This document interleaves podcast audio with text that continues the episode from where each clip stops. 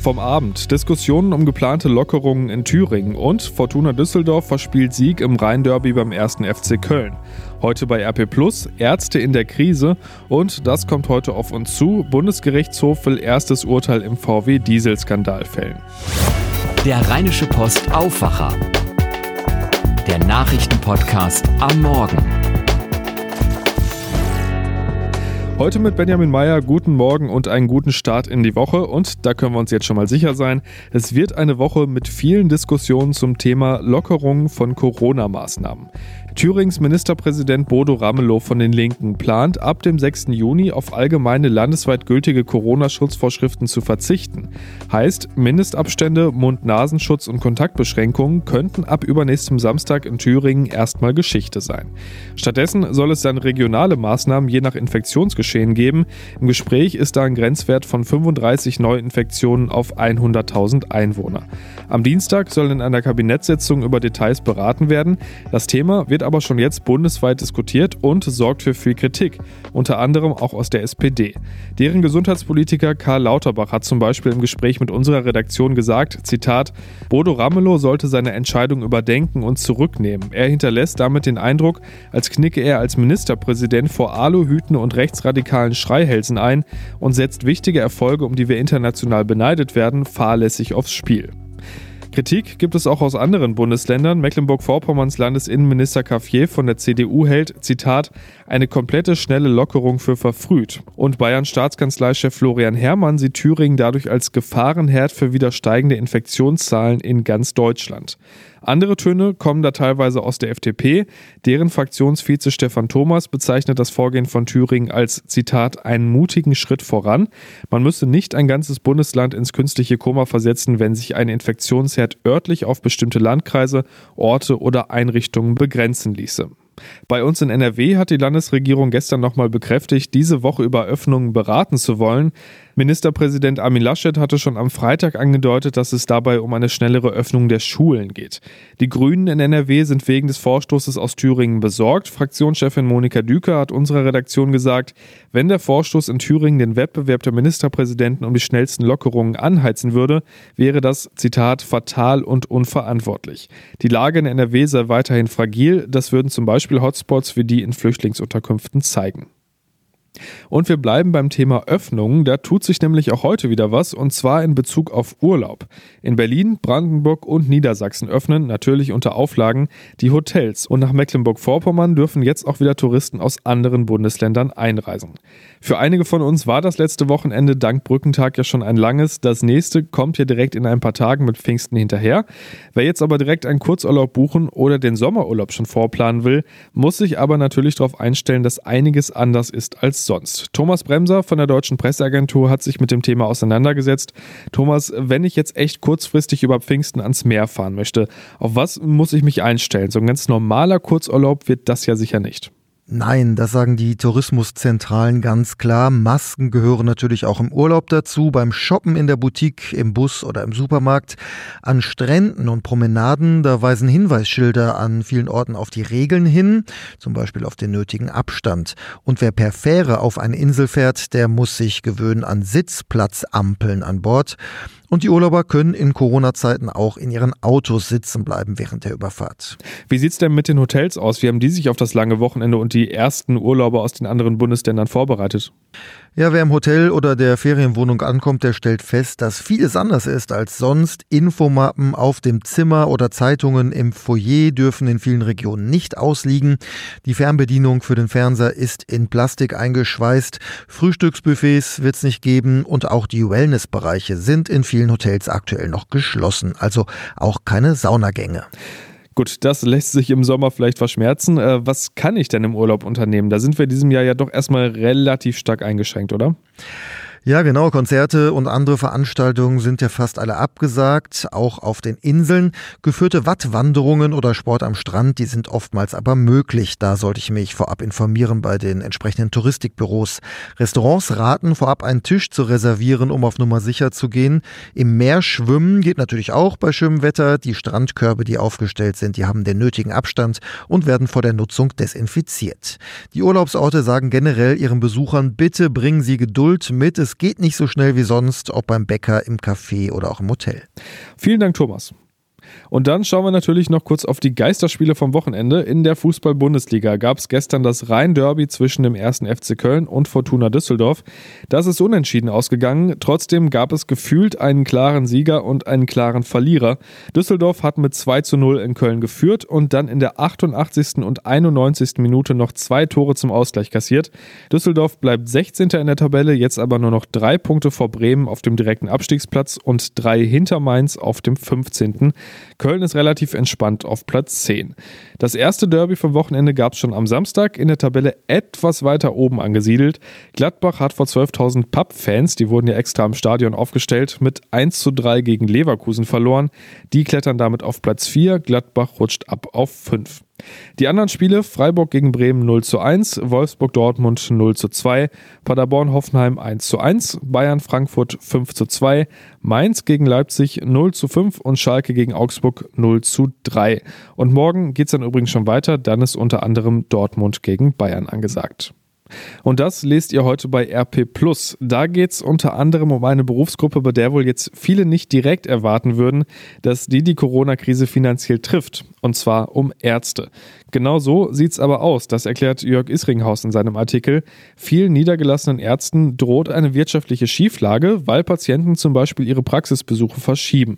Das betrifft wohl alle Fachrichtungen, vor allem aber die Hausärzte. Und einer von den Betroffenen berichtet in dem Artikel von Umsatzeinbußen von bis zu 30 Prozent in seiner Gemeinschaftspraxis.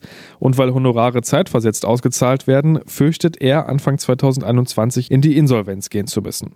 Er fordert, dass der Rettungsschirm der Bundesregierung für niedergelassene Ärzte eine zeitliche Perspektive aufzeigen muss und dass klar sein muss, in welcher Höhe Verluste überhaupt kompensiert werden. Das würde sich ansonsten negativ auf die ärztliche Versorgungslandschaft auswirken.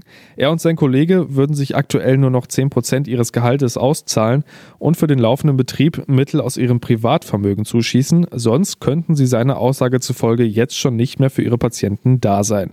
Und er sagt, wenn er wüsste, wie viel Unterstützung am Ende durch den Rettungsschirm kommt, dann würde sich das alles leichter verschmerzen lassen. Wie der Hausärzteverband und die Kassenärztliche Vereinigung das Problem sehen, das lest ihr im NRW-Teil der gedruckten RP und bei RP Plus. Und da geht es in einem anderen Artikel auch nochmal ganz grundsätzlich um die Art und Weise, wie Politik und Experten in der Corona-Krise handeln. Gesundheitsminister Jens Spahn hat zum Beispiel erst kürzlich gesagt, dass, Zitat, wir miteinander wahrscheinlich viel werden verzeihen müssen in ein paar Monaten.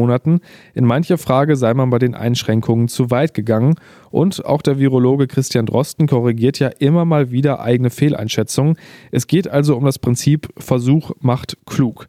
Frank Vollmer analysiert in seinem Text, warum genau das ein Grundprinzip rationaler Politik ist und wo Grenzen dieses Ansatzes liegen. Und dann geht es noch um eine weitere Folge von Corona, die wahrscheinlich alle von uns selber bemerken. Das Bargeld wird durch die Krise noch stärker zurückgedrängt als sowieso schon. Beim Bäcker um die Ecke kontaktlos mit Karte zahlen, das war bisher ja oft undenkbar. Mittlerweile ist das aber völlig normal geworden. Wie genau sich unser Zahlverhalten geändert hat und warum das so ist, das lest ihr im Artikel von Georg Winters. All das findet ihr wie gesagt bei RP Plus. Mit dem Abo unterstützt ihr auch diesen Podcast. Vielen Dank an alle, die das schon tun und das Angebot dazu gibt's auf rponline.de slash Aufwacher-Angebot. Welche Themen in Düsseldorf wichtig sind, das weiß Oliver Bent aus den Antenne Düsseldorf Nachrichten. Guten Morgen, Olli. Guten Morgen, Benjamin. Bei uns geht's heute um das Altenheim in Benrath. Da hat es ja einen Corona-Ausbruch gegeben. 23 Bewohner sind da positiv getestet worden. Dann dürfen ab heute wieder Besucher in die Düsseldorfer Krankenhäuser, natürlich nur mit entsprechenden Einschränkungen. Und zu guter Letzt geht es um die Fortuna, die kurz vor Schluss in Köln noch einen 2 zu 0 Vorsprung verspielt hat. Am Wochenende ist die Zahl der Corona-Infektionen in Düsseldorf etwas stärker gestiegen als zuletzt. Es sind im Moment nachweislich wieder mehr als 200 Menschen infiziert. Der Grund dafür ist die Verbreitung des Virus in einem Pflege- und Seniorenheim in Benrath. Einzelheiten von Robert Jans. In dem Heim leben mehr als 100 Senioren, die mittlerweile alle getestet wurden. Bei 23 Bewohnern gab es ein positives Ergebnis. Bisher ist eine Bewohnerin mit Symptomen ins Krankenhaus gekommen. Alle anderen positiv Getesteten sind bisher ohne Symptome. Die Stadt untersucht jetzt, ob ein infizierter Mitarbeiter des Altersheims für den Ausbruch gesorgt haben könnte. Er hatte Anfang der Woche über eine Erkältung geklagt und sich testen lassen. Allerdings sagt die Stadt, hat es auch in anderen Düsseldorfer Altersheimen schon Corona-positive Mitarbeiter gegeben, ohne dass es zu einem solchen Ausbruch Kam. In Düsseldorfer Krankenhäusern dürfen ab heute wieder Patienten besucht werden. Besucher müssen sich aber auf strenge Regelungen gefasst machen. Die kommen direkt vom NRW-Gesundheitsministerium. Antenne Düsseldorf-Reporterin Judith Deussen mit den Einzelheiten. Das Verfahren ist überall dasselbe. Kontrolle am Eingang, Registrierung der Personalien und das Tragen eines Mund- und Nasenschutzes. Generell gilt die Einmal-Eins-Regel, ein Besucher darf einen Patienten pro Tag besuchen. In der Uniklinik Düsseldorf ist das zwischen 13 und 14.30 Uhr möglich. Im Marienhospital liegt die Besuchszeit aber zwischen 14 und 18 Uhr. Da die Besuchszeiten in den Krankenhäusern variieren, sollten sich Besucher schon im Vorhinein bei ihrem Krankenhaus über die Öffnungszeiten informieren. Die Fortuna hat im Abstiegskampf der ersten Liga einen sicher geglaubten Sieg noch hergeschenkt. In Köln führte das Team bis zwei Minuten vor Schluss mit 2 zu 0. Am Ende gab es aber nur ein 2 zu 2 Unentschieden. In der Schlussphase ließ sich das Team zu sehr in die Defensive drängen. Das sprach auch Fortuna-Trainer Uwe Rösler hinterher an. Wenn du so viele lange Bälle zulässt und noch von den Seiten dann Flanken zulässt, äh, dann steht irgendwann mal einer richtig. Wir hatten Kopfverstärker auf dem Platz, wir hatten auch Laufbereitschaft auf dem Platz. Wir haben es aber taktisch nicht hinbekommen, die vorne anzulaufen. Das war eigentlich das Enttäuschende. Ich glaube nicht, dass das mit den Auswechseln zu tun hatte. Die Tore für die Fortuna erzielten Kenan Karaman und Erik Tommy. In der Tabelle bleibt die Fortuna damit auf Relegationsplatz 16. Am Mittwoch geht es mit einem Heimspiel gegen Schalke weiter. Soweit der Überblick aus Düsseldorf. Mehr Nachrichten gibt's auch immer um halb bei uns im Radio oder auf antennedüsseldorf.de. Vielen Dank, Olli. Schauen wir auf das, was heute auf uns zukommt und da wird es direkt heute Morgen eher unschöne Zahlen geben. Das Statistische Bundesamt veröffentlicht Detaildaten zur deutschen Wirtschaft in der Corona-Krise. Vorläufige Daten des Statistischen Bundesamtes haben bisher gezeigt, dass das Bruttoinlandsprodukt im ersten Vierteljahr gegenüber dem Vorquartal um 2,2 Prozent geschrumpft ist. Details zur Entwicklung gibt die Behörde dann heute früh bekannt. Und es geht weiter mit dem Thema Wirtschaft, ausnahmsweise mal ohne Corona, aber trotzdem mit einem Dauerthema. Der Bundesgerichtshof will heute Vormittag erstmals ein Urteil im VW-Abgasskandal verkünden. Es geht um die Frage, ob einem Dieselkäufer ein Schaden entstanden ist, weil er ein Auto mit manipulierten Abgaswerten gekauft hat. VW sagt Nein und will kein Geld zurückzahlen. Jan-Henner Reitze berichtet für die Deutsche Presseagentur über den Prozess. Jan, äh, welche Bedeutung hat das Urteil heute denn? Erstmal eine ganz grundsätzliche. Bisher ist in Deutschland noch nicht höchstrichterlich geklärt worden, ob VW für seine manipulierte Abgastechnik gerade stehen muss. Auch mit großzügigen außergerichtlichen Angeboten hat der Konzern bisher vermieden, dass ein Fall vom BGH beurteilt werden muss.